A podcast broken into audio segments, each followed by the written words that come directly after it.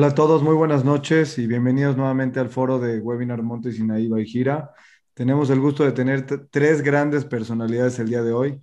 Espero que sea de su agrado. Vamos a abordar un tema que puede ser de lo más divertido y esperemos pasarla muy bien todos. Quiero dar la bienvenida a mis tres amigos, Saskia de Winter primeramente, Ari Schwartzman y Sami Bistre. Es un gusto tenerlos aquí en este foro. Vamos a, vamos a empezar contigo, Saskia. Platícanos un poco. ¿Qué es coaching? ¿A qué te dedicas? Dinos quién eres tú.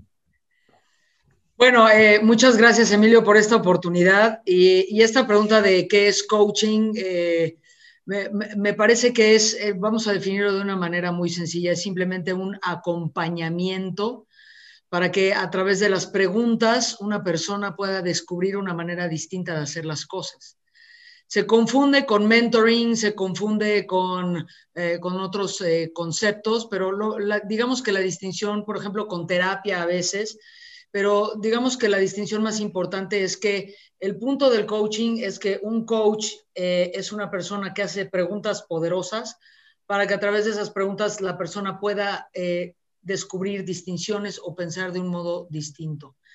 Y bueno, me, preguntas también que me, que me presente, Emilio, eh, se vale que me, presente, bueno, mi nombre es Saskia de Winter. Eh, tengo más de 20 años entrenando a empresas en México, en Latinoamérica, en España, en Estados Unidos. Eh, y mi especialidad es desarrollo humano, ventas y negociación de alto nivel, negociación de alto riesgo. tengo certificaciones en, como compañía en cinco, más de en cinco países, que incluye Israel. Eh, y bueno, aquí el punto más importante también es que he estado trabajando ya desde hace tiempo como una de las coaches en una de las plataformas más importantes en Estados Unidos, que se llama Growth Institute, donde trabajo con directores generales.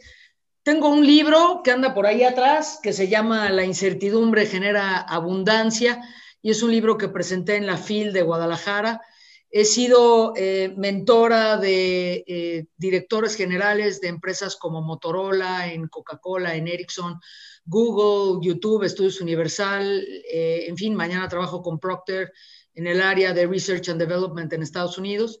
Y, entre otras cosas también, bueno, pues es importante mencionar que estuve también como especialista invitada eh, para ser mentora de, directores en startups del último, del último capítulo de Forbes eh, aquí en México. Y bueno, pues he estado también en diferentes medios, en Entrepreneurs, Central FM, Expansión, y aparecí también en la revista de líderes mexicanos. Entonces, pues así, cortito, este, y lo que más me apasiona es hacer una contribución importante con la gente. Como compañía estamos buscando, eh, el propósito de la compañía es impactar la vida de un millón de personas a través del trabajo que hacemos. Increíble. Qué resumen tan rápido de toda esa trayectoria. Pero creo que les dejó el paquete grande a mis otros dos compañeros. Mi querido Sami, bienvenido al foro. ¿Por qué no nos platicas un poco de ti? Claro que sí, Emilio.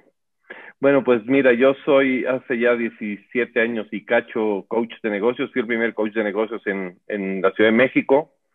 Eh, me convertí en coach corporativo de negocios en 2008 y desde entonces coacheo tanto empresarios eh, pequeños como grandes corporativos, Nissan, Renault, eh, Club Premier, empresas eh, de, todos tipos, Comex, etcétera eh, también soy coach eh, transformacional, tengo cursos de desarrollo personal, más o menos tengo creados como 40 cursos de desarrollo de habilidades directivas, liderazgo, saber usar el tiempo, saber delegar, todo lo que hace que un empresario, digamos que se vuelva eficiente.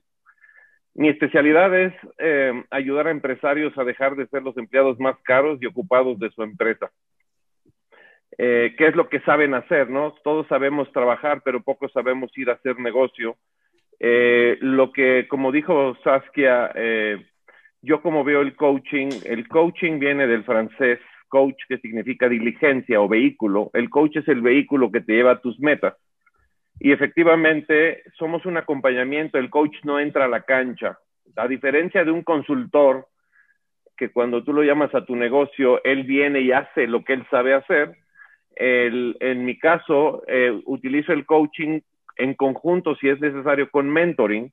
El mentoring es volverme un maestro del empresario para que sepa cómo construir su empresa, para que tenga un verdadero negocio que lo mantenga y no un empleo que lo esclavice, un autoempleo que lo esclaviza. Entre otras cosas, eso es lo que hago. Eh, y bueno, eh, estoy escribiendo un libro, todavía no puedo dar el nombre del, libro, lo terminaré ya en dos meses. Eh, tiene que ver mucho, al igual que Saskia, me chupa, yo mato por ayudar, es, es algo que es mi esencia, es mi pasión. Si yo puedo ayudar a que alguien salga adelante en cualquier sentido en su vida, eh, pues ahí estoy. Y eso fue la razón por la que me convertí en coach desde 1997, aunque empecé como coach de negocios en 2004. Muy bien, Sammy, bienvenido. Bienvenido y estamos ansiosos de saber de ese libro. Yo también ya casi acabo de, leer, de escribir un libro, pero en el WhatsApp. Tampoco sé cómo lo voy a poner, pero ya, ya merito.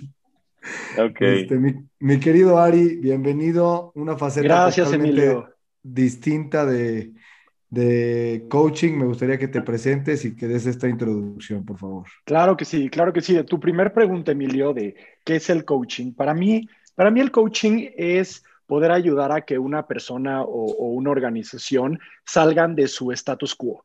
Todos eventualmente, por más exitosos, y cada quien define éxito como, como quiera, eh, poner una meta y llegar a un resultado, por ejemplo, todos eh, eventualmente estamos en un status quo, nos, nos estacionamos en algún lugar y, el coach en cierta forma tiene estas como herramientas, magias, estrategias, algunas muy validadas científicamente, otras intuitivas, eh, y entre esta mezcla de arte y ciencia, siento que el coach ayuda a que la persona salga de un status quo que puede ser muy bueno, por cierto, ese status quo visto desde afuera, pero la persona o organización tienen mucho más para dar y llega esta persona como un catalizador. En química, tú sabes que un catalizador es lo que eh, acelera una reacción química, ¿no? Entonces yo veo al coach como este catalizador donde pone estos elementos, donde agiliza los procesos y lleva a la persona donde esa persona quiere llegar y hasta más allá.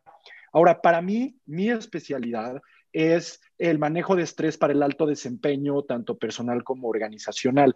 Para mí empezó muy interesante mi camino en el coaching, empezó muy joven.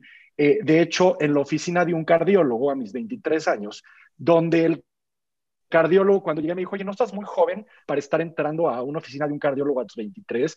Le digo, es lo mismo que yo pienso, nada más que siento taquicardia y, y etcétera, etcétera. El caso es de que me hizo mil estudios, salió todo bien y me dicen, necesitas bajarle al estrés. Y yo en ese momento estaba terminando química en Estados Unidos, eh, teniendo un trabajo, aplicando la maestría, haciendo un semestre adelantándome para, para, este, para poder entrar antes. Me estaba atascando con mil cosas, ¿no? Eh, todo me estaba saliendo bien. Eh, graduado con honores de química, me aceptaron en la Universidad la Maestría en terapia ocupacional, eh, eh terapia ocupacional en Colorado, donde yo quería. Todo estaba funcionando perfecto, solo que yo me la estaba pasando muy mal. Entonces, me graduó, llego a la maestría y había una clase extra que no me tocaba tomar, que se llama manejo de estrés.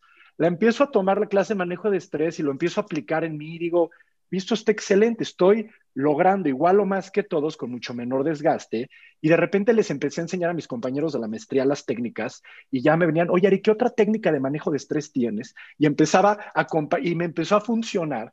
De ahí me clavé, empecé a escribir con profesores artículos. Yo la verdad tenía 25 y ya estaba haciendo publicaciones periódicas en, en este, publicaciones importantes de allá, de la conexión de bienestar y desempeño. Eh, me clavé mucho, fui a Harvard Medical School a la parte de manejo de estrés, UMass Medical Center al tema de mindfulness y alto desempeño, y de ahí me clavé en temas de coaching, coaching de bienestar, eh, Japanese Business Management, y eh, tenía 26 cuando abrí una práctica privada, un negocio, una organización que ayuda a las empresas a poder manejar su estrés para poder incrementar este desempeño. Y lo más interesante de todo es de que mis mentores han sido todos los empresarios, porque yo empecé 25, 26 y me iban pidiendo lo que iban necesitando, ahora necesitamos más trabajo en equipo, ahora necesitamos la parte de accountability, ahora necesitamos, y fueron los mismos empresarios que me iban guiando a los diferentes cursos y programas, etcétera. Entonces me formé junto con ellos y hoy en día el 60-70% de lo que hago es ser trusted advisor de empresarios que quieren aprender a cómo eh, mejorar este desempeño por medio de manejo de estrés y estrategias donde exista menor desgaste, pero mejores resultados, estrategias a nivel personal, grupal y estrategias también eh, empresariales. Y un 40, 30, 40% con grupos, conferencias, etcétera, aparte de programas online, online que tengo. Entonces, tengo un libro, se llama The Eight Habits of People Who Work Smart. Ese es mi libro. Tengo un podcast que se llama Caminando con Ari Schwartzman, está ahí en, en Spotify. Y, y una de mis pasiones es cómo puedo educar a mucho más personas en este tema de coaching de alto desempeño por medio de vías electrónicas. Entonces, eh, me ha apoyado mucho de publicaciones en videos, eh, varios miles de suscriptores al boletín electrónico, eh, varias conferencias a nivel nacional e internacional y, de hecho llevo ayudando ya a, gente cuando era Skype, Skype, luego fue Zoom, pero ya llevo ya más de 15 años ayudando vía remota en Estados Unidos y México. Bienvenido, Ari. Gracias. Una vez, que tenemos el terreno aplanado, vamos a empezar con esta plática que creo que va a ser muy útil para muchas personas. Vamos a tener algunas definiciones, voy a tratar de hacerlo con preguntas rápidas y les pido que me den respuestas muy rápidas. Saskia, ¿todas las personas necesitan un coach? A ver, no, no, no es que una persona necesite un coach porque suena como que hay una cuestión ahí de, de, falta de o de equivocación o de, eh, de, de, no alcanzar. Yo creo que no es una cuestión de necesidad, sino que es como una cuestión de te conviene, es una cuestión de que hace una diferencia. Si me lo preguntas a mí, es eh, desde ese punto de vista, es, ¿le conviene a cualquier persona? Claro. No podemos solitos en esta vida y cuando, básicamente porque tenemos conductas que son uh, inconscientes y simplemente no nos damos cuenta. A través de eh, un, tercero, a través de otra persona que está preparada con preguntas que sean sofisticadas, con preguntas de calidad, entonces yo me puedo dar cuenta. Me parece que el gran juego en la vida, eh, además de que venimos a gozar y que venimos a compartir con otras personas, me parece que es un juego de darme cuenta cómo lo puedo hacer diferente, cómo puedo yo eh, eh, compartir, crear, dejar un legado. No venimos a este mundo nada más a consumir. Y entonces esto lo logro a través de este acompañamiento y me conviene. No es que lo necesito, sería una muy buena idea. O sea, es, no es que necesite yo una pantalla de 42 pulgadas, pero a lo mejor sería una muy buena idea tenerlo en casa depende de lo que yo quiero en la vida, ¿no? Y no es que necesite yo leer todos los libros, pero me conviene, claro. ¿Me hace un mejor ser humano? Sí. ¿Tendría yo una mejor calidad de vida? Sin duda alguna. Y creo que esto también es, es, es un punto en donde a través del otro es como yo me puedo dar cuenta eh, de lo que hace falta en mi vida, de, lo que, de cómo puedo yo cuidar los detalles eh, si solamente lo quiero hacer yo, es, prácticamente imposible, ¿no? Y luego por ahí, cuando tú me digas ahí, yo tengo por ahí algunas unas historias que contar con respecto a eso, pero no es una necesidad, es una muy buena idea. Gracias. Sami, ¿qué es lo que pasa para que los equipos no logren un desempeño de alto rendimiento? ¿Dónde tú te has dado cuenta que se atoran? ¿En dónde tú los has podido apoyar? Bueno, mira, definitivamente eh, el problema siempre está en la cabeza. Hay un dicho siciliano que dice que el pescado apesta de la cabeza para abajo. En cualquier organización, quien tiene el mando dice que el problema está en A, en B o en C lugar, pero el problema sigue estando en él. El problema siempre está en el director de una empresa, en la forma en la que dirige, es como el equipo es o no es funcional, si es o no es de alto desempeño, la forma en la que gestiona, la forma en la que se relaciona con las personas produce relaciones en cascada hacia abajo en la organización. Corriges arriba, todo se corrige abajo. Corriges abajo y no corriges arriba y no pasa nada, en absoluto. Eh, a mí me ha tocado empresarios que dicen, bueno, no es que a mí no me gusta, pero coachea a mis gerentes. Si tú no entras, no coacheo a tus gerentes. Es una pérdida de tiempo. ¿Por qué? Porque tus gerentes van a aprender a hacer las cosas, como decía que se van a dar cuenta de una nueva forma en la que lo pueden hacer de forma potente y tú les vas a decir, no, no, no, me lo hacen como siempre y entonces no sirvió de nada. Entonces, el problema siempre está en la cabeza. Siempre que dirigimos, por eso el que está en la cabeza gana más, porque una tontería de él afecta muchas horas de trabajo de otras personas. Entonces, estamos en una época eh, donde el mercado cada vez demanda mucho más que las empresas se vuelvan más competitivas. Y sumando a lo que decía Saskia, no necesito un coach, pero más me valdría poder saber recibir ayuda. Y ese es el problema principal, que quien más necesita un coach es el que cree que no lo necesita. Precisamente porque al creer que no lo necesitamos, si hiciéramos una analogía, que un vaso que tengamos con agua, mientras más agua tiene, es más sé yo y más lleno de lo que yo sé está el vaso. Si le meto cosas nuevas, definitivamente no penetran. Entonces, eh, al final del día, el empresario que realmente está abierto a querer mejorar en su equipo requiere primero un grado de humildad, de dejarse ayudar. Porque a lo mejor no todos tienen un coach y yo no creo en eso mismo que dice Saskia, de que necesiten un coach, no, pero aparte no todo el mundo es coachable. Hay personas que están llenas de lo que creen que ellos ya saben y tú puedes llevar un caballo a un río, pero nunca lo harás beber si él no quiere. Entonces, el programa de coaching es algo que pide la persona, no es el programa que el coach le quiere vender a alguien. No funciona así. De hecho, esa es la paradoja del coaching. Te puedo ayudar, pero si tú no estás dispuesto, de nada sirve lo que yo te quiera ayudar porque tú no estás receptivo y al no estar receptivo estás casado, como decía Ari, en un status quo donde no te quieres mover y bueno, pues no te podemos ayudar precisamente porque tú no permites. Entonces siempre es en la cabeza. El problema es que el de la cabeza, como tenemos la concepción, los directores de alguna organización, no solamente de empresas, creemos que nosotros somos los que tenemos que decir las cosas. Y realmente tenemos que ser los que preguntamos las cosas. Así como un coach hace una pregunta poderosa para que tú puedas empezar a cambiar la perspectiva que te tiene, porque muchos pensamos que tenemos un punto de vista, cuando es más cierto que un punto de vista nos tiene a nosotros y no nos permite abrirnos a otro punto de vista. El coaching logra eso. Bueno, un director de empresa moderno que realmente quiera ser competitivo tiene que aceptar que aunque aprendió hace 30 años a dirigir una empresa y está siendo exitoso, y esa es precisamente la razón por la que él no admitiría que alguien venga a decirle qué hacer. Bueno, esa es la, pastilla de cianuro que lo va a matar en esta nueva época. Lo que lo trajo hasta acá no lo va a llevar al siguiente nivel. Y el coaching, ahí es ese catalizador que te ayuda con tus propios recursos. Si tu negocio es una cocina, vas a empezar a mezclar los ingredientes que utilizas, pero de una forma distinta y vas a mejorar la receta y el resultado va a ser que tú lo logras hacia el futuro. El coach es alguien que te enseña a pescar, no que te vende pescado. Te ayuda a que tú puedas realizar un cambio en el paradigma de tu propia mente y entonces puedas empezar a tener resultados distintos. Básicamente esa sería mi respuesta. Gracias, Ami.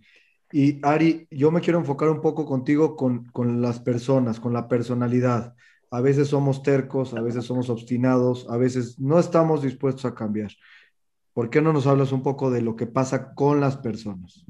Claro que sí, claro que sí. Y, me, encantó esa pregunta conectándolo a, las personas, que dices que si todos necesitan un coach y, está relacionado a lo que voy a responder de las personas, creo que todos tienen, casi todos tienen un coach, Emilio, pero no el correcto, porque la persona le habla a su prima o a su amigo oye, tengo este problema de negocio y su amigo no eh, tiene un negocio, tiene otro tipo de giro eh, eh, o es otro giro totalmente diferente, o le habla a una persona que nunca ha hecho en su vida ningún tipo de apoyo. Entonces, escuchas a personas hablándole a personas a pedir consejos que no han, este, um, que no tienen la experiencia.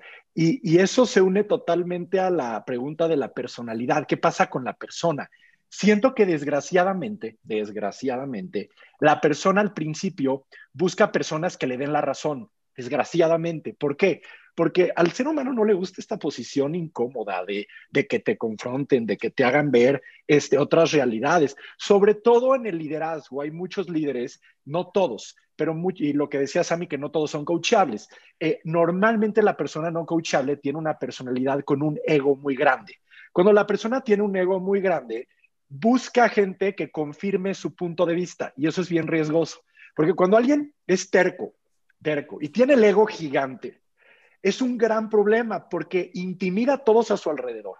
Empieza a gritar y la persona dice, de salvar mi pellejo y darle la razón, a confrontarlo y que vea la verdad, ¿sabes qué? Salvo mi pellejo. Entonces, interesantemente, la gente que más necesita muchas veces coaching es las personas más tercas y con egos más grandes. Toda su gente le está dando la razón porque le tienen miedo, y esa es la verdad, es miedo para que no los, no los corran o no les griten. ¿Y sabes a qué clientes te cuentas clientes ideales de coaching? Los receptivos, los abiertos, los que llevan eh, leyendo 80 libros en tres años. Entonces, es, es ahí algo, una paradoja y algo irónico, que eh, las personas más trabajadas son las que más ayuda buscan. Entonces, ahí hay un desequilibrio del tema que preguntas de la personalidad. La personalidad que más necesita coaching es la más terca y con el ego más grande, pero son los que les cuesta más trabajo y los que menos lo buscan, en mi experiencia. Muy bien. Saskia, creo que quieres acotar un poco sobre el tema de lo que hemos tocado, los equipos que no cambian y las personas que les cuesta trabajo cambiar. Lo que te choca, te checa. Esa es una frase que la escuché, creo que de ti. A ver, háblanos un poco de ello. Sí, bueno, eh, estoy escuchando aquí un poco, ¿no? Y es, es eh, me parece que hay, que hay un par de cosas para mirar. Finalmente, cuando yo soy una persona que por alguna razón eh, no me salen las cosas como yo quiero, porque me equivoco, porque soy arrogante, porque quiero controlar las cosas, no podemos dejar de mirar que inclusive debajo de la arrogancia lo que hay es miedo, ¿no? O sea, tomando un poco en cuenta lo que dice Ari lo que dijo Sami. Entonces, yo no me doy cuenta y tampoco estoy consciente de miedo a qué, porque un ser humano que tiene arrogancia tiene miedo, por ejemplo, a no ser visto, desde un punto de vista, eh, porque también pues, trabajo mucho con psicoterapia, pero desde un punto de vista de la conducta humana de psicoterapia, es, es, hay una parte en donde, por ejemplo, inclusive debajo del enojo hay miedo. Y eso no es obvio, ¿no? Entonces, yo estoy frente a una situación en donde miro algo que, que, me choca, ¿no? Lo que te choca, te checa, tiene que ver contigo, de alguna manera, pero eh, evidentemente no es consciente. Entonces, parte de lo que ocurre es que yo tengo manifestaciones de mi conducta, el famoso, la parte en donde, oye, ¿por qué le dijiste eso? No tengo ni idea por qué se lo dije, oye, ¿por qué reaccionaste de esa forma? Ay, no sé, bueno, ya está. El famoso no sé, ya está, o no sé ni por qué se lo dije, o quién sabe por qué reaccioné así en las capas más abajo de, nuestras conductas vale la pena, digamos, bajar el nivel del agua y empezar a revisarnos nosotros mismos, pero no desde un lugar quizás de latiguearnos o de sobreexigirnos, sino desde un lugar de quizás abrir posibilidad y de crecer. Entonces, cuando un ser humano revisa algo que le incomoda, una persona que ha tenido un poco más de trabajo o quizás inclusive es como la culpa, ¿no? O sea, ¿cómo somos a veces eh, los líderes o a veces los directores? ¿Cómo somos? Bueno, pues echamos culpa, ¿no? Señalamos acá con el dedo y decimos lo que pasa es que esa persona hizo o reaccionó de cierta forma y se nos olvida que hay tres dedos que regresan a nosotros. Entonces, cuando algo falla en mi organización, por ejemplo, lo primero que hago yo es yo preguntarme, ok, ¿en qué parte yo no fui clara? ¿En qué parte yo quizás no tomé en cuenta algún detalle? Y es, cada vez que yo señalo es regresar a mí. Entonces, aquello que me choca tiene que ver con una interpretación mía de cómo creo yo que tendrían que ser las cosas en la vida según mis creencias, según mi experiencia, según mi, eh, origen, según, ¿sabes? Entonces, eh, muchas veces eh, viene esta parte en donde parece que tiene que ver todo con lo de afuera y difícilmente me autoobservo yo, y esa es la gran magia de todo este trabajo. Ahora, también creo que aquí hay un punto que es crítico y también lo quiero agregar a lo que tú estás diciendo, eh, a la pregunta, también para contestarla. El área de mayor sufrimiento en mi vida es el área en donde menos pido. Y el problema o el reto quizás es, ¿por qué será que no me atrevo a pedir? ¿Por qué será que tengo este miedo a el rechazo, cuando en realidad el miedo al rechazo es, yo pido algo y la otra persona tiene derecho a decirme que no. Y a lo que me está diciendo no, es a lo que yo pedí, pero no está diciendo no a mi persona, me siguen queriendo, me siguen amando, eh, sigo siendo importante para la persona, pero es, oye, vamos al cine, no, ah, ya sabía yo, tú no quieres venir al cine, siempre te... No, es, a ver, no, no quiero ir al cine, pero te sigo queriendo, te sigo amando, sigo, sigue siendo importante para mí. Estas distinciones de qué es lo que escuchamos y cómo lo interpretamos es lo que me puede regalar una calidad de vida, de vida completamente distinta. Y el otro punto con respecto a lo que te choca, te checa, es, al final, cada uno de nosotros le enseñamos a la gente cómo tratarnos. Esto es muy fuerte. O sea, yo le digo a la gente, tú le enseñas a la gente cómo tratarte. Y si no te gusta cómo te tratan, pues adivina quién les enseñó.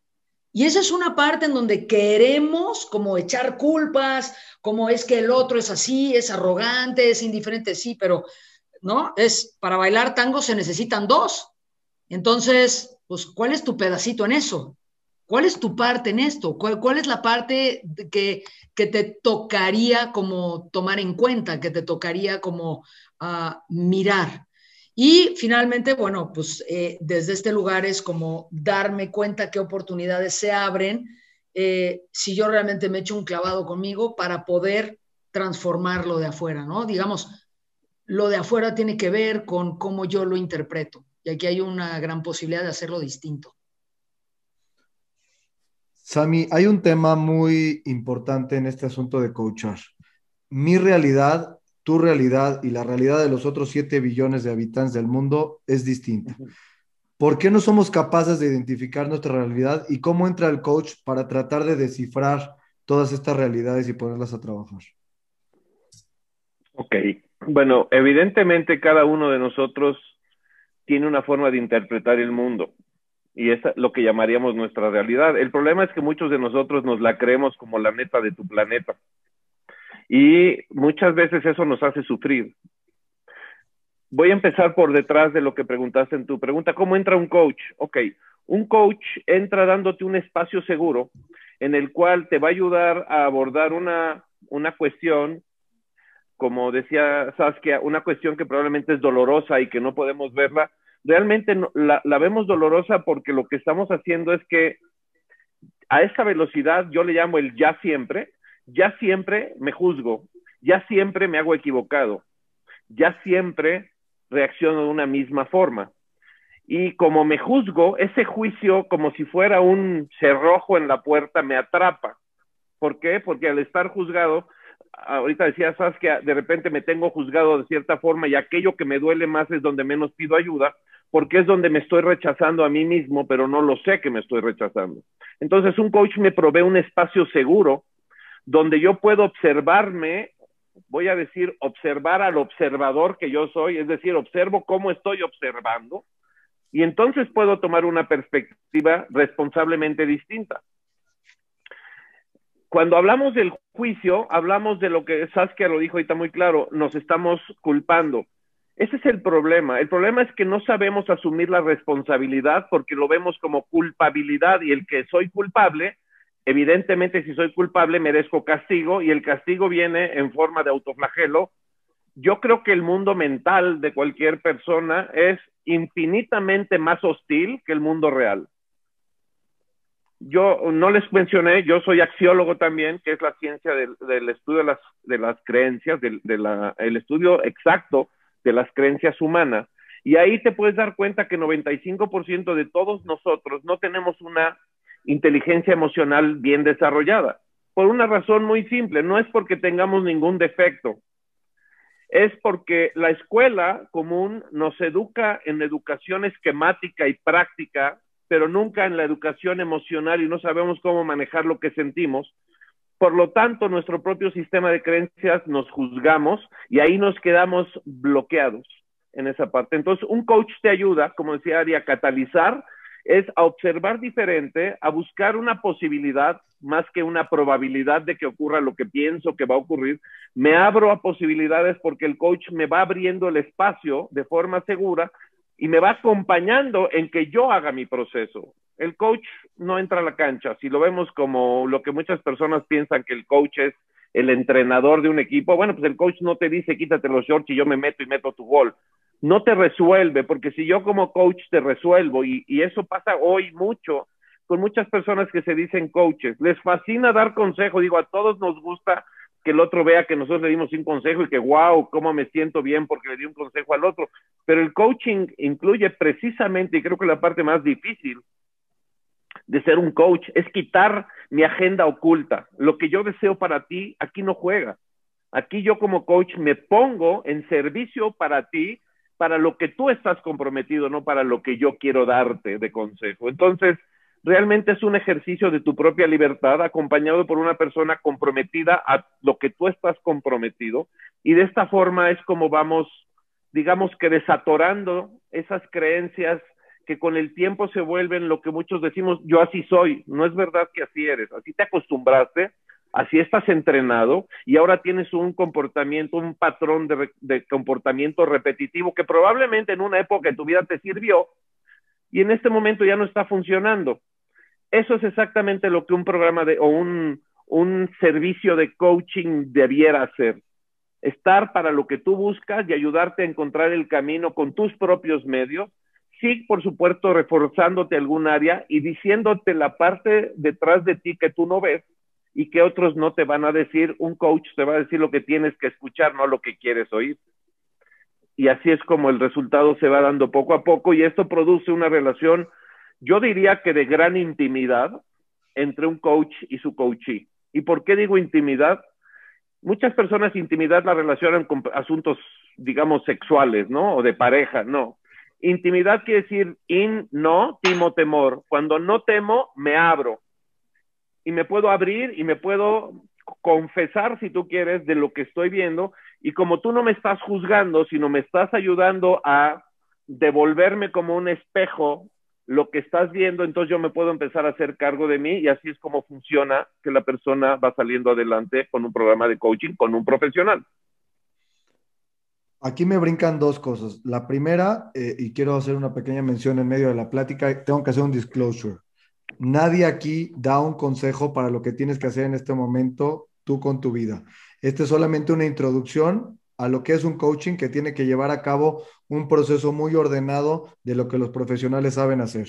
Entonces, eso para mí es número uno, aclararlo. Lo segundo es irme con Ari por todo lo que has estudiado, que quiero englobar un poco lo que han mencionado Saskia y, y Sami, de pronto no se entiende claramente si el trabajo del coach es un psicólogo, un psiquiatra, un terapeuta o es un coach. No, no, queda claro. Y, sí me gustaría lograr esa definición muy clara de los conceptos para tratar de explicar en dónde es que acompañas y como dice Sammy, en dónde estoy yo parado al lado de la cancha para decirte qué pienso del juego, pero no me voy a meter a jugar. ¿Por qué no nos explicas tu punto de vista? Con, muchísimo gusto, Emilio. Y de hecho, eh, voy a tratar de simplificarlo para que quede claro, porque esa pregunta que estás haciendo creo que es vital. Es vital para poder eh, eh, conseguir lo que estás buscando. Los términos tienen que estar claros. Para empezar, un terapeuta, y es definición práctica personal, otros pueden tener otra, otra visión. Para mí, un terapeuta de cualquier estilo, psicoterapeuta, terapeuta, este, eh, de cualquier corriente, que hay muchísimas corrientes, un terapeuta te ayuda, es como, como que hubo un daño, hay un daño a la carrocería del coche, llega, identifica dónde está el daño y te ayuda a irte al pasado para poder curar.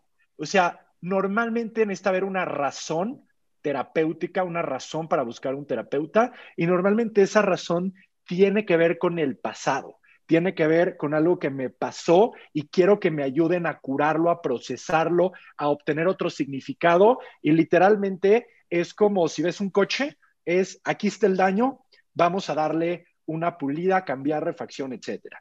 La parte de consultoría es en donde tú eh, puede ser que tengas algo en tu empresa, organización que quieras mejorar o que haya un daño, o que haya un daño, y va a llegar un experto y ese experto te va a dar los pasos. El consultor experto te da los pasos. Hay cuatro empresas gigantes de consultoría.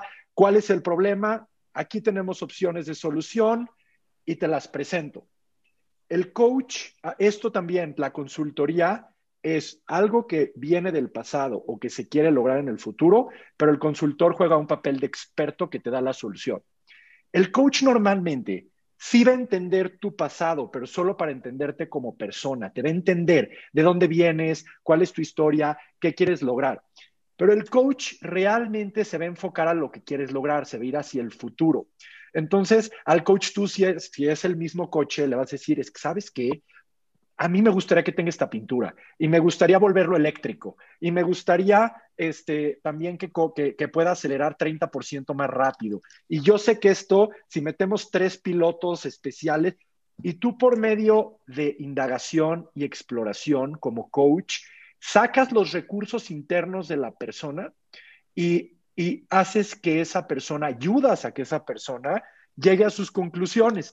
De hecho, el coaching no es nuevo. O sea, se puso de moda en los últimos 30, 40, 50 años con el coaching deportivo de alto desempeño, Tony Robbins, muchos celebrity coaches de opción de moda. Para mí el primer coach es Sócrates. O sea, para mí el primer coach es Sócrates con sus diálogos de Platón, en donde te metes a ver los diálogos de Platón a fondo y tú ves un coach tal cual haciendo puras preguntas y Emilio, ¿puedes creer que lograba este cuate eh, con puras preguntas, hacer que otros lleguen a conclusiones de teoremas matemáticos. Dice, ah, tú piensas que la amistad, y entonces platícame, era un maestro. Yo creo que si alguien quiere irse al origen del coaching, diálogos de Platón.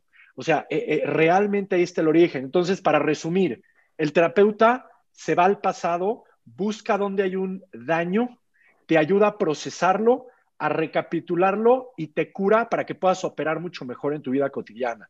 El consultor evalúa la situación y te da su opinión como experto de alternativas. Y el coach conoce tu historia para saber quién eres como persona, pero sobre todo identifica en quién te quieres transformar tú y tu organización. Y por medio de técnicas de indagación y de exploración, que hay muchísimas, te ayuda a llegar a tus objetivos por medio de tus recursos internos. Esas serían mis definiciones. Gracias. Saskia, ¿Quieres acotar un poco del tema? y, te, dejo con, dos, temas para que te puedas continuar. El primero es, se genera un espacio seguro, lo estaba comentando Sammy, se genera un espacio seguro para abrir la intimidad. Eh, en ese espacio pareciera ser que puede también haber mucho daño. Puede una persona de forma eh, equivocada, más que ayudar, afectar a las personas y es, y es un peligro también. O sea, quisiera hablar de esa parte que genera un peligro. Eh, ¿Quieres acotar sobre esos temas?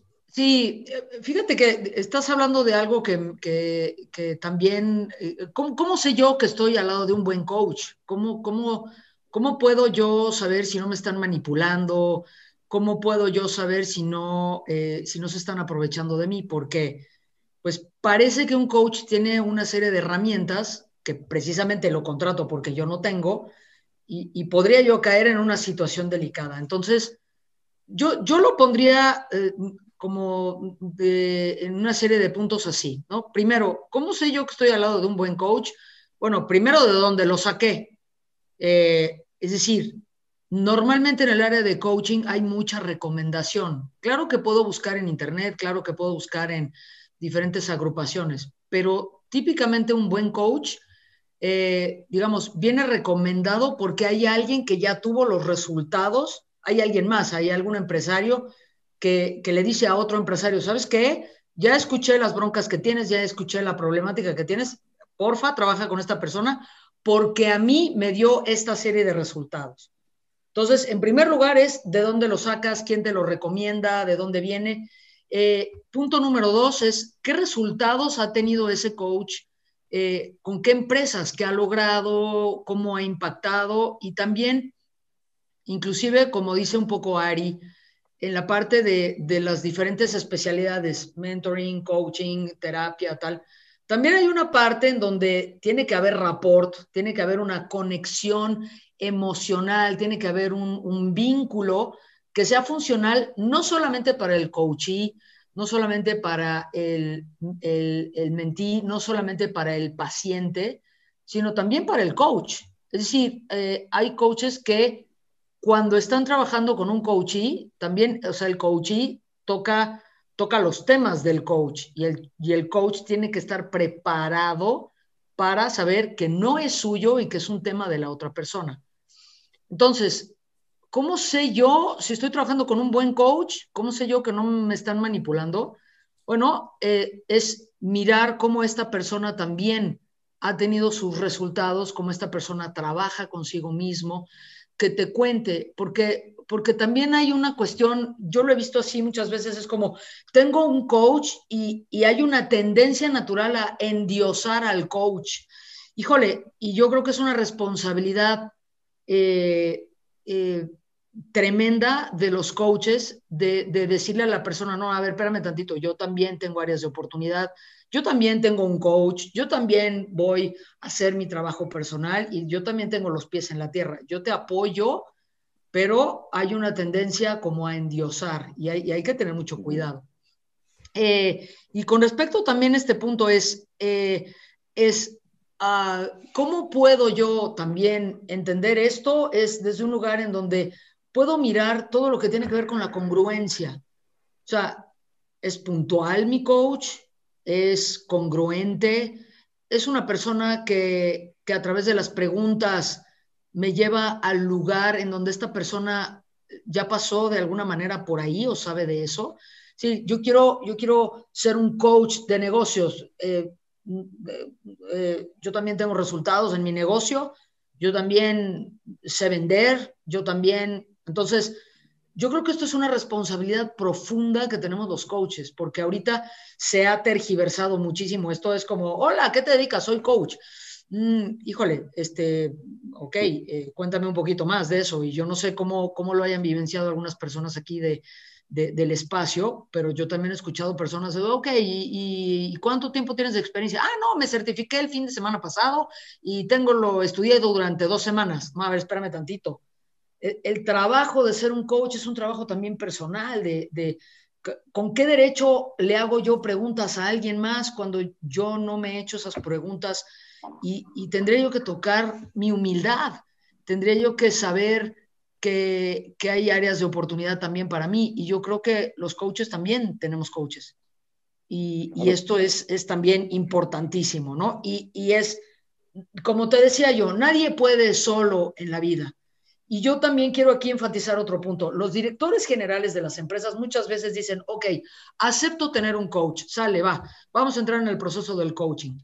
Eh, y a mí, yo he tenido un poco aquí la experiencia que a veces los directores creen que la problemática está a cierto nivel y, y, como coach nosotros ya empezamos a leer que en realidad es eso que estamos leyendo, que es que el equipo no se compromete, que el equipo no trabaja en equipo, que no hay liderazgo tal, eso es solamente una consecuencia de lo que hay mucho más abajo.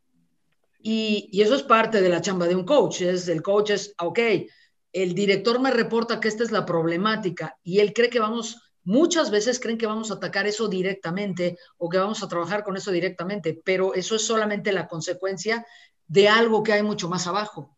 Sea, para que un equipo en un corporativo decida que no se va a comprometer, eso es solamente una consecuencia de un contexto que hay dentro de la compañía. Entonces, eh, en, una empresa, por ejemplo, eh, en un contexto de un desierto, no cabe una rosa. En un contexto, en un entorno, en un ambiente en donde no hay confianza o donde la palabra no se cumple o donde no hay alegría, pues probablemente la consecuencia es que la gente no se comprometa. Porque, porque la gente no tiene la alegría, la gente no confía, la gente no se compromete, porque hay alguien más que no se compromete y ese es el entorno y ese es el ambiente. Entonces, si yo quiero un espacio en mi compañía en donde yo quiero que la gente se comprometa, sea puntual, goce de su trabajo, de lo primero que hay que hacer es transformar el contexto Y, un poco también, como lo decía Sami, ¿no? Es el pescado apesta desde la cabeza, hay que mirar un poco de arriba hacia abajo, pero hay muchos ingredientes. Y entonces, ¿cómo puedo yo realmente mirar esto? Es, ok, transformar el contexto de la empresa desde un lugar en donde estoy abierta a la posibilidad, en donde me hablo a esta posibilidad de flexibilidad y que sé que estoy trabajando con alguien que ha tenido resultados en su especialidad. Y creo que esto es, es importantísimo. Sabes que te, te, corto tantito y quiero mover un poquito la plática a tratar de dar coach al público que no podemos ver, pero vamos a tratar de hacer un pequeño espacio de coaching para la gente. Sami, la gente hace lo que hace porque le funciona. ¿Ok? ¿Cómo rompes los grandes paradigmas que tienes en una empresa en la que te metes a coachar? Ok, ahorita lo estaba diciendo de cierta manera Saskia. El coach no busca atacar el síntoma que te dicen que tiene, el coach va a la causa del síntoma. Cuando nos hacemos responsables como personas de lo que está ocurriendo en nuestra empresa, realmente nos convertimos en la causa de lo que está ocurriendo y hacemos responsabilidad en nosotros de que eso se produce por algo que nosotros hacemos. Cuando hacemos conciencia, entonces podemos empezar a desprogramar sin embargo, el paradigma, y lo que tú estás hablando, el paradigma, si yo te hiciera un modelo con mis manos de la cabeza de una persona, lo que estamos hablando nosotros lo estamos hablando en la parte consciente de nuestra cabeza, pero nuestro comportamiento viene en nuestra parte inconsciente. Entonces tú y yo podemos ver que tenemos que cambiar, pero resulta que no cambiamos. Es como, estoy haciendo dieta y quiero, y sé que quiero la dieta porque quiero bajar de peso, híjole, pero cada que veo el pastel me lo quiero volver a comer. Ok, ahora salgamos entonces del contexto de ese hacer, que es donde todo el mundo se enfoca, y vamos al mundo donde vamos los coaches, que es el mundo del ser, no del hacer. Cuando cambio quién soy, cambia lo que hago, pero cuando nada más cambio lo que hago, hay mucho esfuerzo por tratar de adaptarme. Es como cuando hago dieta y es, híjole, no sabes el sacrificio que es no comerme el pastel. Pero cuando con un coach puedo empezar a ver de una forma distinta el problema, dice, eh, vamos a decir, el problema no es problema, yo lo veo problema. Yo me relaciono con él como un problema y si yo cambio mi perspectiva de cómo lo estoy viendo, puedo empezar a liberarme de ese patrón repetitivo de comportamiento. Pero se necesita empezar a reforzar nuevas ideas muchas veces hasta que empiezan a pasar al subconsciente, si no el paradigma no se altera. Ok. Eh, ahora, me, muevo rápido y con cada uno de ustedes rápido en las respuestas les pido para que le demos al público el dinamismo que esta plática requiere. Ari, ¿qué haces con un paradigma que aparece constante y constantemente? Es que así siempre lo hemos hecho, es que sí, siempre nos ha funcionado, es que esta persona siempre ha sido la adecuada. Dime cómo entras a trabajar ahí. Eh, ahí hay, un, hay una técnica que voy a dar, Emilio, solo por favor no abusen de ella. No abusen de esta técnica, es este, eh, eh, eh, muy eficaz. Ahí es la rama del coaching de ruptura de creencias. Cuando alguien dice siempre ha funcionado, hay una sola pregunta que es necesaria para romper la creencia. Es, ¿y cómo sabes que algo más no puede funcionar? Cuando tú le preguntas a alguien cómo sabes qué, automáticamente accesas a su sistema de creencias, ¿no? Entonces, un ejemplo, ¿no? Eh, eh, eh, lo que pasa es de que nosotros siempre hemos tenido reuniones los viernes de 12 a 3 y yo sé que hay una nueva tendencia en el mundo que los viernes ya no se trabaja, pero aquí siempre ha funcionado así. Y le preguntas, ¿y cómo sabes que si pasas las reuniones al martes no puede funcionar mejor? La verdad, Emilio, la única respuesta es no sé, porque no lo he probado. Entonces, esa pregunta tan sencilla como suena, ¿cómo sabes qué? hace que se accese al sistema de creencias, se rompa la creencia y se exploren nuevas posibilidades. Ahora, si la persona te responde algo, eh, por ejemplo, eh, eh, es que nos, nos ha dado resultados extraordinarios toda la vida, ¿no?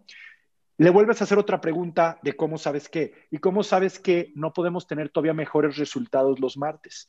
Entonces, normalmente no va a haber que preguntar más de dos, tres niveles el cómo sabes qué para que la persona solita y que venga de un buen lugar, que no sea tan confrontativo, o sea, que venga de un buen lugar de la curiosidad. Eso es muy importante. Cuando quieras romper una creencia de algo que siempre se ha hecho, realmente preguntar, oye, platícame algo, suena excelente que siempre se ha hecho así, pero ¿cómo sabes que no podría funcionar mejor de la otra forma? Entonces, mi recomendación es, ¿cómo sabes qué? Con curiosidad y realmente con exploración. Hay veces que haber que preguntarlo dos o tres veces los diferentes niveles. No lo usen con exceso, por favor. Gracias. Y me voy con la misma pregunta con Saskia. ¿Y cómo sabes que la persona lo está haciendo bien o lo está haciendo mal, Saskia? me encanta. Yo yo, yo no soy quien en decir si lo está haciendo bien o mal, la persona sabrá si va por ahí o no. A mí eso me encanta, ¿no? Porque luego la persona me dice, oye, ¿voy bien?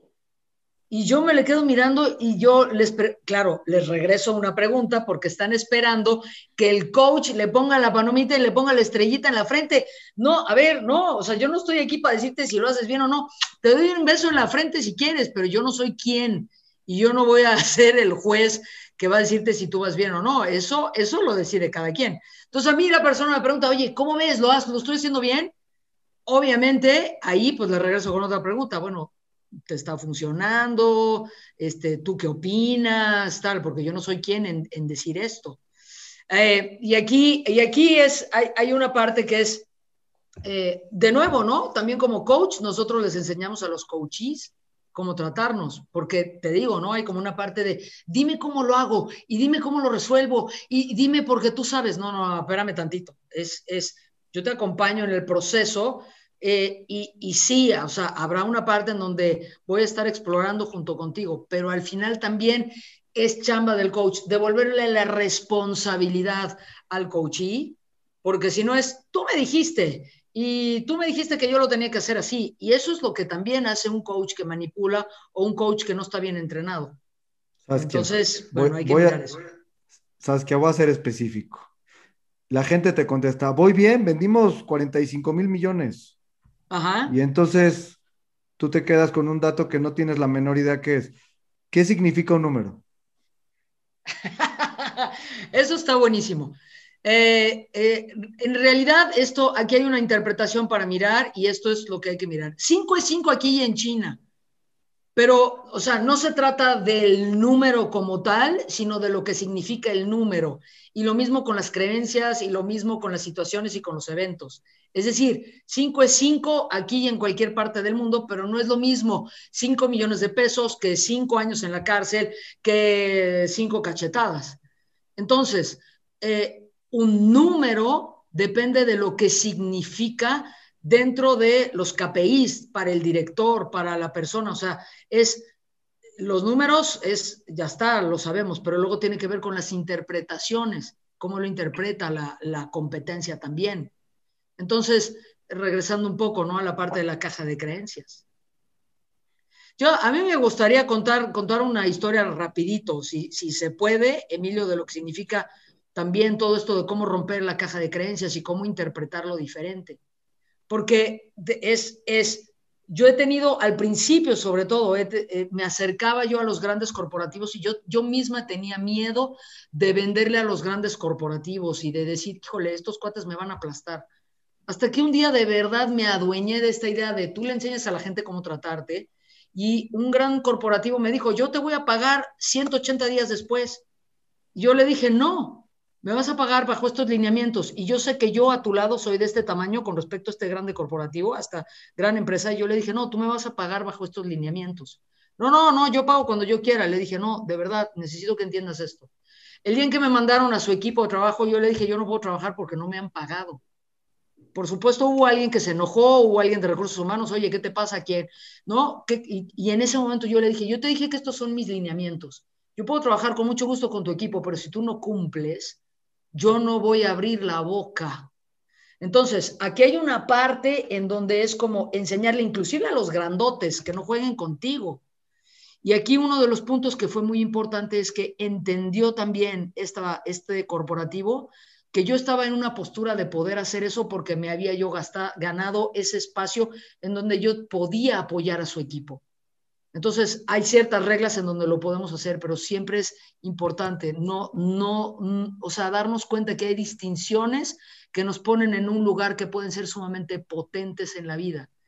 Y que, y que un poco lo que dice Sammy, ¿no? Es, es trabajarlo y es, a ver, ¿voy bien? No, espérame, pues este, vamos a revisar por qué no sabes si estás bien o no, o vas bien o no. ¿Qué es lo que hace falta para que tú decidas si vas bien o no? Y por ahí podemos entrar. Claro. Sami, vamos a, vamos a abarcar otro estilo de coaching que es el que tú haces de empresas. A veces llegas a la empresa, tienen un gran producto, a lo mejor el equipo está medio formado y está trabajando, pero te das cuenta que no tienen las herramientas. Y un poco de la labor de coach de negocios es traer herramientas o, aconsejar herramientas de alguna manera. ¿Por qué no nos cuentas un poquito experiencias que tú hayas vivido donde te encuentras que hace falta algo más que trabajar en los corazones o en los pensamientos de las personas? Bueno, mira, una, una empresa, un negocio es un juego. Y los juegos, eh, y es un juego de números, no es un juego de creencias, es un juego de números. Un KPI es un KPI. Entonces, eh, muchas veces te enfrentas a empresas que lo que no tienen es ni reglas para que el juego, el juego para funcionar requiere reglas. Y vas a una empresa donde hay mucho Messi, pero no hay equipo. Hay muchas personalidades que son los expertos y generalmente pasa que son los jefes. Los jefes suelen ser los empleados más caros y más ocupados de la empresa porque el sistema de la empresa es que no tienen sistema. Ese es el sistema. El sistema es que cada quien lo hace como se le antoja y como no hay reglas, el que las impone mejor es el que las, las hace. Incluso te encuentras en muchas empresas que funcionan muy bien, vacas sagradas y feudos que tienen que ver con creencias de los directores. Cuando tú puedes verlo como un sistema, puedes empezar a ayudarles a ver cómo esa, ese tipo de carencias les están afectando en, varios puntos que generan errores, retrabajos, eh, fallas, mal servicio, falta de retención del talento como, eh, como una condición de que no es divertido trabajar ahí, o a veces tienes una empresa que ha sido muy exitosa y los líderes son cuasi generales que creen que están en un ejército y que las personas tienen que obedecer tal cual ellos dicen y se produce esto que hace rato decía Saskia que es como que tienen miedo. Yo, yo digo que ese tipo de liderazgos producen equipos silares, donde un área no le responde a la otra y que no se dan servicios. A, mí me ha tocado en empresas multinacionales que son este, jerárquicamente, bueno, esto no lo voy a explicar de esta forma porque no sé si no me van a entender, pero son organizaciones matriciales que le reportan no al director de la empresa, sino al director de recursos humanos, porque yo soy recursos humanos de México y le reporto a recursos humanos de Japón. Este tipo de organizaciones tienen el problema de que todo el mundo se anda cuidando más el trasero que cuidando la empresa si no haces evidente como coach que eso está pasando y les haces ver cómo eso afecta, primero que nada no los tienes en el barco para que quieran ellos intervenir en esas áreas. Las preguntas vienen desde, voy a decir que en una empresa no manda el jefe, en una empresa el proceso manda. Si el proceso para que la empresa dé un servicio tiene que ser de una cierta manera y yo vengo con mi creencia de dueño, no, no, no, es que aquí siempre lo hemos hecho así, ok, si lo quieres hacer de esta misma manera, en este momento eh, te quiero preguntar, ¿no te vas a abrir a esto o, vas a querer imponer esta parte? Llega el momento en que como coach también a la mitad de un proceso tienes que también decir, si te vas a seguir tú siendo el que dice cómo van a hacer las cosas, ¿para qué me necesitas? Sigue tu camino, porque si no al ratito cuando falle vas a decir que fui yo. Entonces, es, es, es, mucho traer a las personas de cada área a hacerse responsables de lo que está ocurriendo en su área, solamente denunciando, por usar esa palabra, denuncias lo que ves como coach, les muestras que puede haber una nueva forma y ellos tienen ideas de por qué ellos han pagado un precio muy alto y de ahí sacas la energía para que ellos se quieran mover de ahí. Pero al final del día una empresa, un, un, un negocio, es un juego que requiere reglas, que requiere accountability. Los que no sepan qué es accountability es rendición de cuentas. Tienes que rendir cuentas porque cuando rindes cuentas te vuelves mucho más confiable que cuando solamente haces lo que tú quieres. Y desafortunadamente, Emilio, eh, los directores son los primeros que rompen el sistema y brincan las reglas. Son los primeros que meten desorden en su propia empresa y no asumen la responsabilidad porque como ellos tienen el poder, ellos dicen que el problema está ahí abajo y todo el mundo se friega y el problema está abajo y sabes dónde está el problema, sigue aquí arriba. Entonces, realmente es todo un juego a donde, eh, el, y, y, y cabe que diga yo en este momento algo más, coaching es una técnica, coaching no es el servicio. Coaching es la técnica que usamos añadida a un sistema que Saskia tiene o que Ari tiene o que yo tenga, cada quien tiene un sistema de cómo puede ir llevando a cabo su proceso de coaching dentro de una empresa. Yo puedo enseñarle a un empresario mañana mismo 400 estrategias de marketing si las necesita. Pero en ese aspecto soy como esa botica llena de un chorro de soluciones en mi propio sistema, pero solamente te voy a dar la dosis y en el momento que las necesitas para que tú las empieces a incrementar y el cambio se vaya dando conforme la misma empresa que sigue funcionando vaya adaptándose al cambio que ellos mismos hacen y entonces puedes lograr un cambio permanente en una empresa. No se trata, no somos el médico que va a la empresa y que les dice lo que van a hacer. Somos el cuestionador que les dice, ok, está esto, ¿qué precio pagas? Este, ¿qué quisieras ver? Esto, ¿en quién te tienes que convertir? Y esas preguntas nos van dando el proceso y de ahí lo volvemos un cronograma de acciones y un seguimiento a un plan y una rendición de cuentas y el resultado es natural, no es ciencia nuclear, pero tampoco es magia. Esto implica eh, realmente que la persona que va a ser coachada sepa que va a estar cómodo siendo incómodo, estando incómodo, porque si quiere acomodarse, pues ¿para qué quiere un coach? Hay que siga, ¿para qué me contratas para que te pegue, no? Como dice el presidente realmente eso es, eso es lo que yo te diría como respuesta a lo que me preguntas. Siguiendo un poco en ese tema, y Ari, yo creo que esta es una de tus grandes aportaciones en este webinar.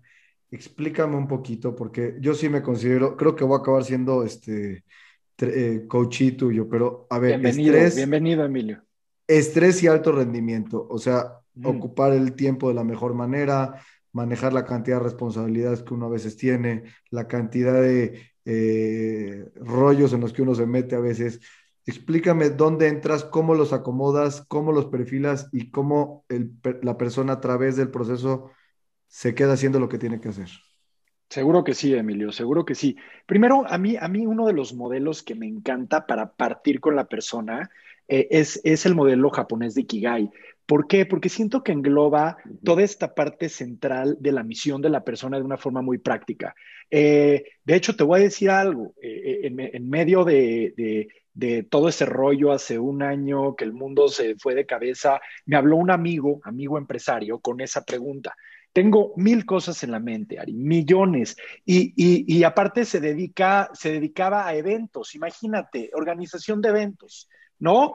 Y uno dice, ¿cómo puede ayudarle a alguien que se dedique a eventos? ¿Qué le dices? Tengo millones de cosas en mi mente y ya sé, es alguien como en típico perfil, eh, personalidad A, voy con todo, quiero resolver el mundo. Y le dije, ¿te puedes hacer por favor cuatro preguntas del Ikigai? Ikigai en japonés significa razón de ser, ¿no? Razón de ser, Ikigai. ¿En qué eres muy bueno? ¿En qué eres muy, muy bueno? ¿Qué te encanta hacer? ¿Qué necesita el mundo y por qué te pueden pagar? ¿no? Entonces, otra vez lo voy a repetir. ¿Qué se te da muy fácil? O sea, ¿en qué eres muy bueno o buena? ¿Qué te encanta hacer? Que es muy diferente. Lo que eres bueno que lo que te encanta hacer puede variar. ¿Qué necesita el mundo en este momento? Punto clave cuando el mundo cambia. ¿Y por qué te pueden pagar? Me dijo, después de dos, tres semanas, me llama Marices que yo soy muy bueno haciendo eventos. Me encanta organizar a la gente. Obviamente me pueden pagar por eventos, pero en este momento el mundo necesita Perdón. Tranquilo, tranquilo. ya me emocioné, Emilio. Este, el mundo necesita eventos con sana distancia. Me dice, ya lo resolví. Hice un autocinema, autocinema, con sana distancia, palcos elevados, casi, casi blindados, y estamos haciendo en el autocinema stand-up comedy, Estamos haciendo en el autocinema eh, eh, conciertos con DJs, todos al aire libre en su propio coche se sienten protegidos, pero fue todo canalizando su Ikigai, o sea, realmente canalizando su Ikigai. Para mí, antes de hacer cualquier cosa, la persona necesita alinear su Ikigai, pero no de hace 10 años, alinear su Ikigai de este momento. Entonces, cuando alguien alinea su Ikigai de este momento, 2021, 9 de junio, qué es lo que necesita el mundo, en qué eres bueno, por qué te pueden pagar y qué, se, qué, te encanta, entonces la inversión de su tiempo va a ser la ideal. ¿Por qué? Porque va a estar totalmente alineado. Ahora, ya eso tal vez luego nos los preguntas, pero esto te, resuelve todo lo que me acabas de decir. Este libro de una sola cosa, The One Thing. Eh, the One Thing de Gary Keller. Enfocarse en un solo talento se le llama un dominó, un dominó clave, ¿no? Si tú te imaginas que toda tu vida del empresario es un, un unos dominós, ¿viste cómo alinean todos los dominós? ¿No? Así, y puedes tirar uno y se caen todos. La primera tarea es preguntarle al líder, ¿cuál es ese dominó? Que si empuja, todo lo demás se cae de una forma mucho más sencilla. Ah, ¿Cuál es ese dominó líder en su vida? Es hacer equipos, es motivar a gente, es hacer estrategia, son las finanzas. Entonces yo creo que son dos pasos, Emilio, de todas las cosas que puede estar haciendo un empresario. Alinear su ikigai, su razón de ser, identificar cuál es su super talento, que si todo el día está martillando ese talento, todo lo demás se vuelve mucho más sencillo porque lo delega o se resuelve por default. Hay muchas otras cosas más, obviamente, que no hay tiempo hoy, pero realmente eso es el inicio. Nos vamos a ir con la última intervención antes del cierre que acostumbro tener en los webinars. Pero antes, y creo que eso le va a interesar al público, cuéntenos así una gran historia, una gran historia de, de, su proceso de coach. Se lo voy a pasar a cada quien. Voy a empezar con Saskia, pero así cómo te encontraste a ese personaje, que estaba en qué situación y cómo puedes lograr que llegue a situaciones de alto rendimiento o de performance en donde se hace único y especial. Empiezo con Saskia, me voy con Sami y contigo cierro Ari. Adelante, dos minutos cada quien. Ok, bueno, pues eh, cuenta la historia de un director que llegó conmigo con cierto tipo de requerimiento y este director me dijo así, tal cual, oye, eh, a ver cómo podemos hacer una integración de equipo, un team building, porque quiero que se alinee mucho más el equipo y porque quiero que, uh, digamos, eh, pues alcancemos otro tipo de resultados.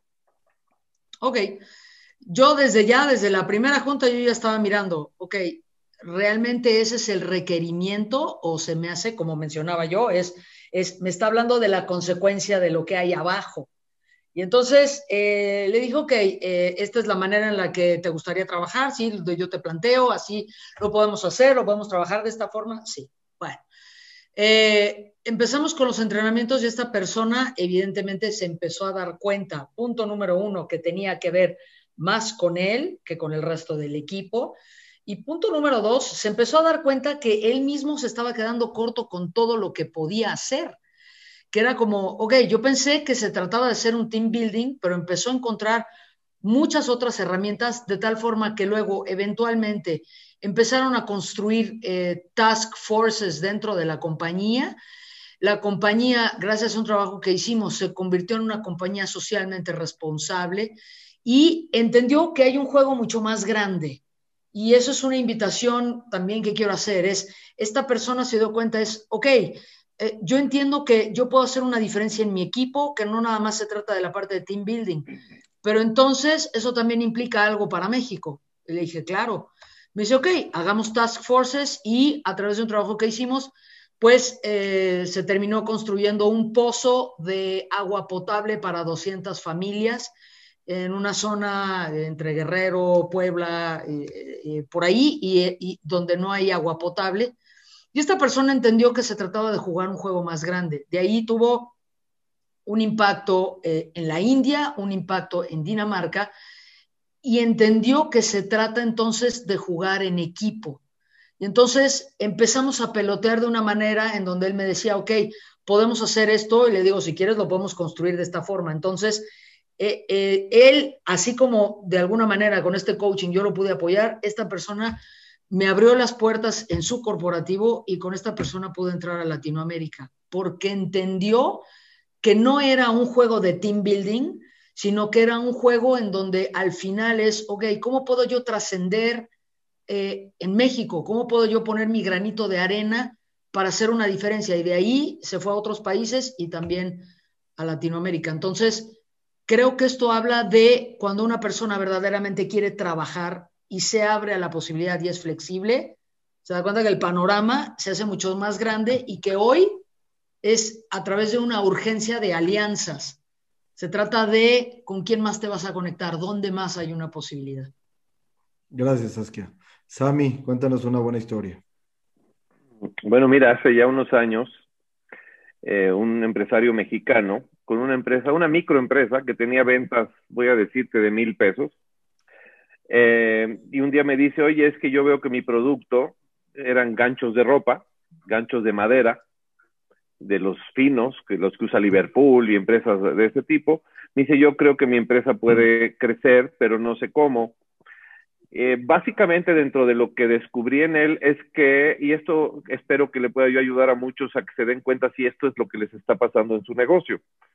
Hay tres tipos de metas, yo les llamo las A, las B y las C. Las A es eso como que si, vendo mil, pues pueda yo vender 1100, que es crecer un 10%. Es algo que ya hago en su mayoría, pero que me quiero eh, plantear una meta de crecimiento, voy a decir, razonable dentro del paradigma de la persona. Una meta B puede ser crecer de 1000 a 1500 y una meta C es crecer de 1000 a 10000. Cuando ya es la meta C, si sabes cómo lograrla, pues ya no es una meta C, porque ya sabes cómo y entonces ya, ya ya solamente es la probabilidad de que lo cumplas de acuerdo a tus propios mismos paradigmas. Pero cuando es una meta tipo C, la persona tiene que empezar a abandonar muchas creencias. Pues empezó con la metodología que le empecé a ayudar a hacer mediciones en su negocio y a empezar a aplicar estrategias y medirlas.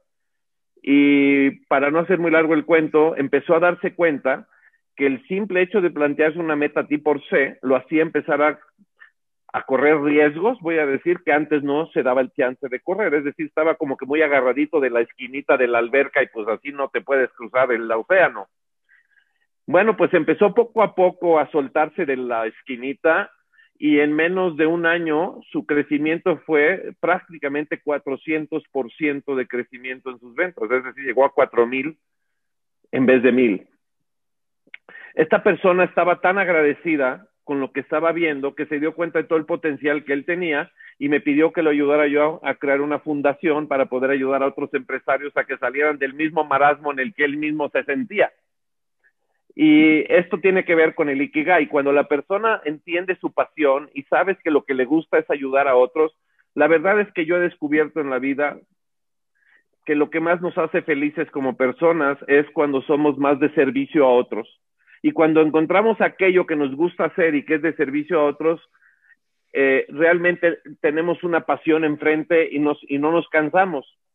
Bueno, la, la, persona estuvo en un programa de coaching conmigo solamente un año y medio más o menos, cuando yo tenía, siempre he tenido la costumbre de, de correr a mis clientes diciéndole, ya no me necesitas, ahora te sigues tú solo.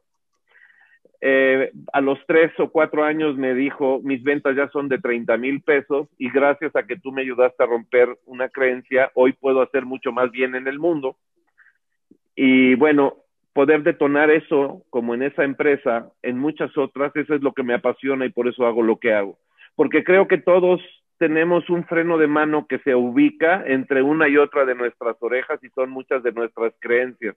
Y lo más placentero para un coach es poder descubrir ese freno más, no ayudar a que lo bajes y a que te dejes ir más para adelante y ese potencial detonado y catalizado es lo que por lo menos a mí me apasiona de lo que yo hago. Y desde entonces tengo 18 años que no trabajo. Hago lo que más amo porque no me gusta trabajar. Muy bien, gracias, Ami. Ari, una historia que, sí. ha impactado. Claro que sí, vamos a llamarle Jorge, seudónimo. Conozco a Jorge en una cena. Eh, él es eh, empresario hispano en Estados Unidos, eh, joven, menos de 40 años. Y después de la cena me llama y me dice, oye, lo que haces me llamó la atención. Yo estoy vendiendo mi empresa, es mi segundo intento de vender mi empresa. La vez pasada fue muy, muy, muy desgastante, no lo logramos. Y quería ver si me puedes ayudar. Y le digo, perfecto, hay una pregunta clave cuando quieres ayudar a alguien eh, y, obviamente yo siempre exploro a ver si puedo ayudar. Es parte de un buen proceso de coaching, creo que es explorar si puede ser de ayuda a la persona antes de decir que sí, ver que haya ese clic realmente antes. Ah, hubo un clic muy bueno, intereses en común, eh, eh, buena conexión, va. La pregunta que le hice, una sola pregunta. ¿Cuáles son los obstáculos que tenemos que remover para que esta vez sí suceda, sí suceda esa venta? Y la segunda pregunta es, ¿cuáles son tus metas y por qué? Pues mira, los obstáculos es el tema de los socios que no están de acuerdo. El otro obstáculo es el tema que yo me pongo muy nervioso, me estreso y, y empiezo a eh, avasallar a todos, a gritarles y entonces mi equipo se acaba haciendo pedazos por mi pasión. Viene, me dice, viene de un buen lugar ahí. Le digo, estoy seguro que sí, viene de un buen lugar. Y mi sueño es vender esta empresa y poder estudiar mi maestría, que he tenido mi sueño de estudiar mi maestría en finanzas toda mi vida en una universidad en Estados Unidos. Y me necesito titular aparte, que no me he titulado.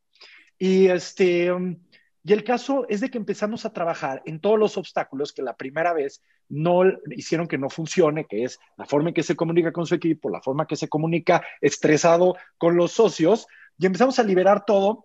Hicimos un sistema para que pueda ser mucho más productivo para titularse, porque simultáneamente quería hacer eso. Y el caso es de que después de un año y bastantes eh, pasos, logró vender su empresa eh, me mandó una foto cuando la vendió, así una selfie. Eh, la sonrisa no le cabía en la, en la cámara, ¿no? No le cabía en la cámara. Y me acaba de escribir hace dos semanas que está decidiendo entre tres universidades Ivy League en Estados Unidos para su maestría en finanzas y logró su sueño.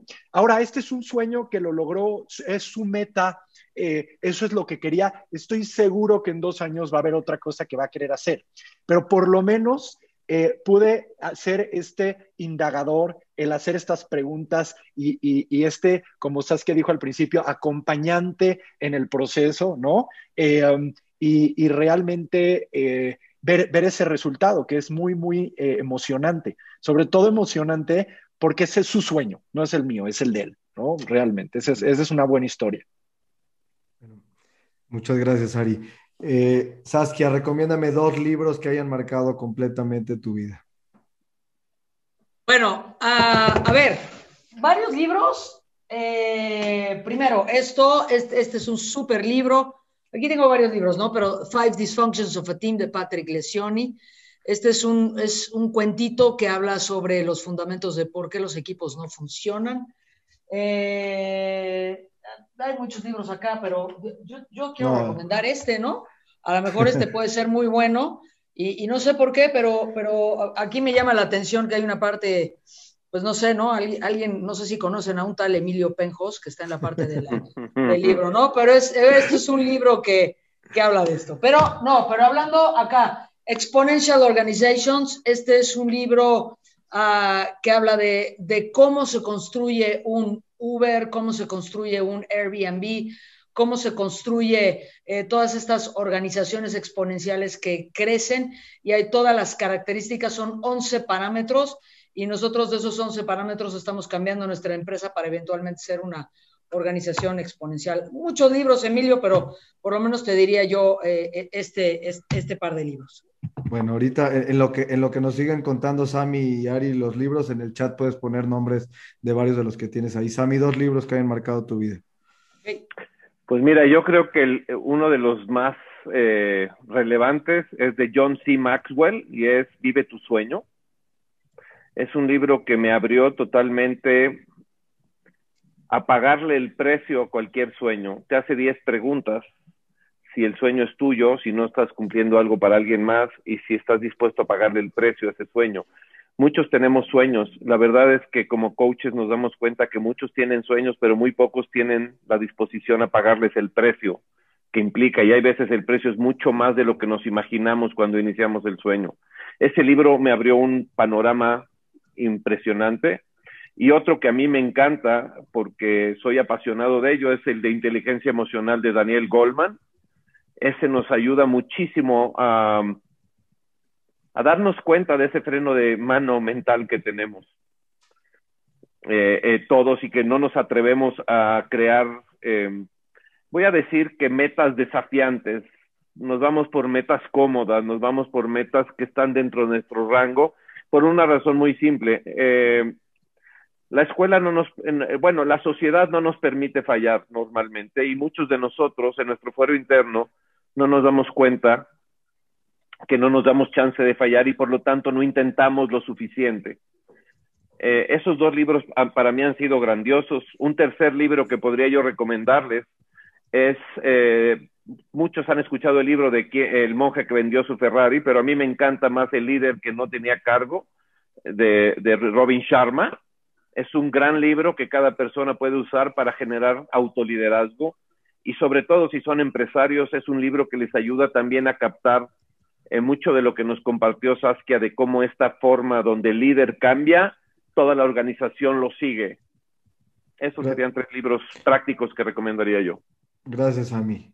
Ari, ya nos dijiste un libro, pero tienes que decir un par más. Ya les voy a decir un par más. Les recuerdo, este, Una sola cosa, The One Thing de Keller, va a ayudar a ordenar la mente, te ayuda a ordenar la mente, te ayuda a enfocarte, una sola prioridad y encontrar el lead dominó. Él probó buenos resultados, tiene de las inmobiliarias más grandes de Estados Unidos y del mundo. Entonces, este es muy bueno. Este me lo regaló un muy buen amigo de San Diego. No es un libro tan conocido, yo se los recomiendo mucho. Se llama Discipline Equals Freedom. Es, es de Joko Willink. Eh, este cuate, de hecho, mi amigo en la Universidad de San Diego, fue su tutor de español. Trabajaba como tutor en su, en su tiempo extra en la Universidad de San Diego y fue tutor de este Yoko. Y Yoko se fue después a luchar en una de las guerras este, eh, eh, de parte de Estados Unidos a ser comandante. Se retira del ejército y empieza a preparar organizaciones y empresas en principios militares de la disciplina. Pero este es, para el que necesita motivación y ese punch como un poco más fuerte.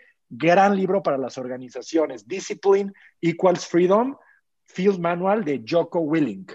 Y un tercer libro que me identifico mucho es The Four Hour Work Week de Tim Ferriss.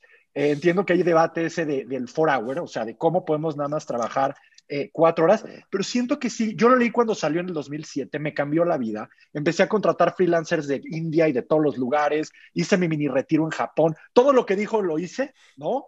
Este, creo que sigue siendo muy vigente, más por lo que hemos vivido, deslocalizarse, poder tener metas de mini retiros, no esperarnos a retirar al final, sino en la vida tener el concepto de mini retirement de Tim Ferriss es increíble porque mezcla alto desempeño con gozo, que creo que es muy interesante. Entonces, Four Hour Work Week de Tim Ferriss sería un tercer libro. Muchas gracias, Ari.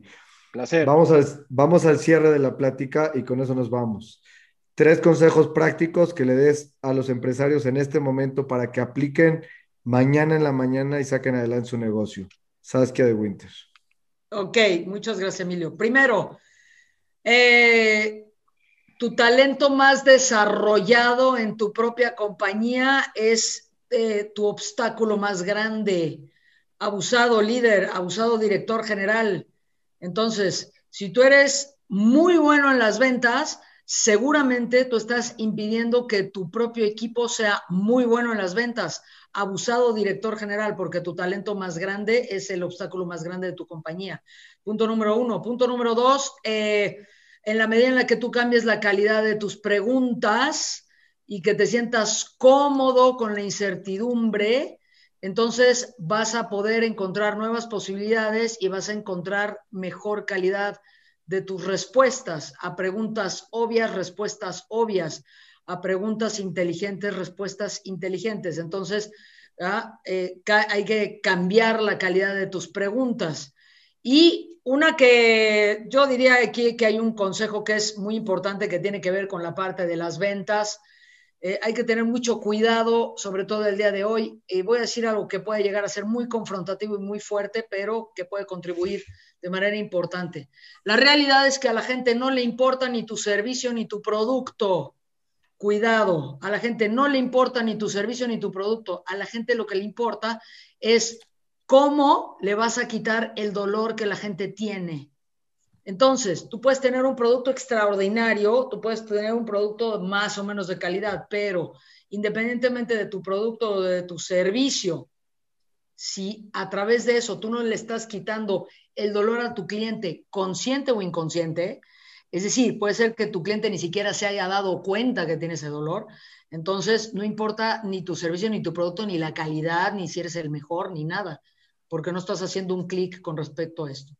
Entonces, eh, creo que es muy importante entender el dolor de tu cliente y que eh, muy en el fondo, qué bueno que tu producto es maravilloso y qué bueno que tiene muchas características y que tiene muchos beneficios, pero si no hace un clic con la parte del dolor de tu cliente, sumamente difícil poder vender, sobre todo ahora en estos tiempos, eh, que básicamente las ventas se cierran a través de la escucha.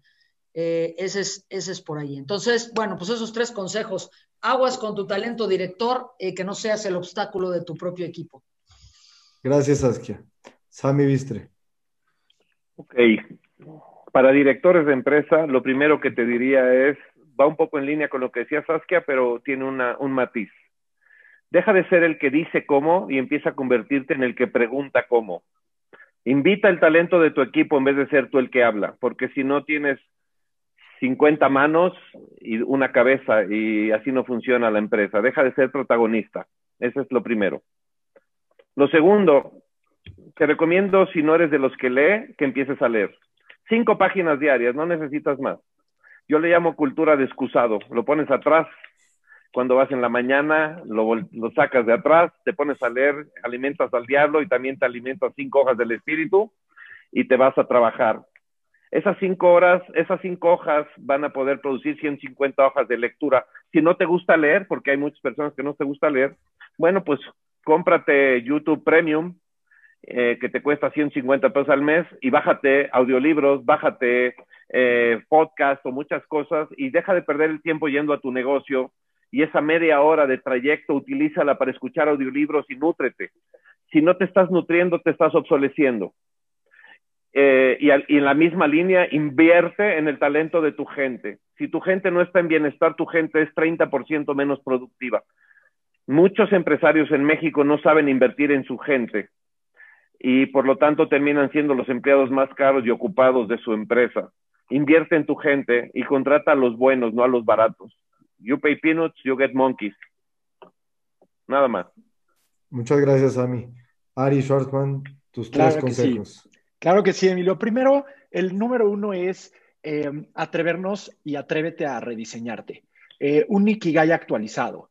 Realmente ahorita, eh, no, no, jalando todo esto del pasado, hoy en día, eh, en qué eres bueno, buena, qué te encanta ser como líder, qué te encanta ser como líder de tu organización, eh, como líder de tu vida, um, qué está necesitando el mundo y por qué te pueden compensar. La compensación puede ser económica o puede ser de muchas otras partes. Esa, esa, esa es la primera.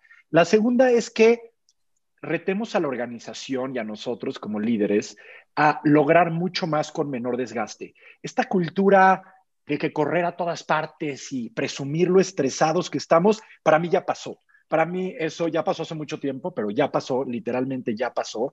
Eh, creo, que, creo que ya no aplica eso de presumir el estrés. Creo que hay que presumir más bien que logramos mucho con mucho menor desgaste. Y otra, otra, otra la tercera recomendación es de que todas las organizaciones hagan un análisis 80-20. O sea, creo que se necesita sentar el líder con todos sus líderes y ver cuál es ese 20% de las actividades diarias que están haciendo que están detonando el 80% de resultados. ¿Qué pequeños esfuerzos están haciendo que están detonando resultados desproporcionadamente altos? Y, y al revés, ¿qué esfuerzos gigantes estamos haciendo que están detonando resultados muy chiquitos? El mundo, según Pareto, y, y, y se aplica en todo, no funciona de forma lineal, funciona de forma desproporcionada. El 20% de la ropa del closet la usamos el 80% del tiempo, el 20% de los amigos los vemos el 80% del tiempo y el 20% de tus clientes te generan el 80% de ingreso. Entonces, para mí, la forma de volvernos muy, muy productivos con menor estrés es hacer un análisis 80-20, identificar esas desproporciones a favor y en contra, y entonces vamos a tener organizaciones mucho más saludables, enfocadas y ordenadas. Y el líder también.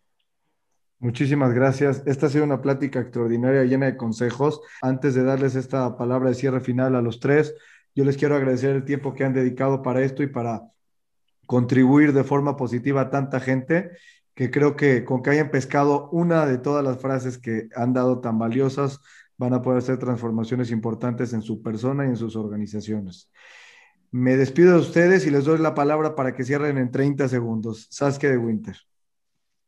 Aprende a escuchar lo que la gente no dice. Mientras alguien habla, tendrías que leer eh, también su cuerpo, sus reacciones, sus microreacciones. Pero si estás en tu celular, te la vas a perder. Gracias, Saskia.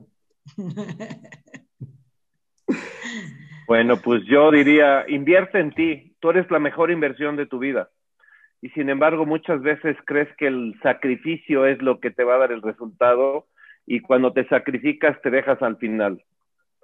Yo sé que la sociedad te va a decir que no lo hagas, que eres muy egoísta, pero tú vas primero, invierte en ti, saca tus talentos y sirve al mundo y lo demás solito llega. Un abrazo a todos. Gracias, Miguel, por tu participación.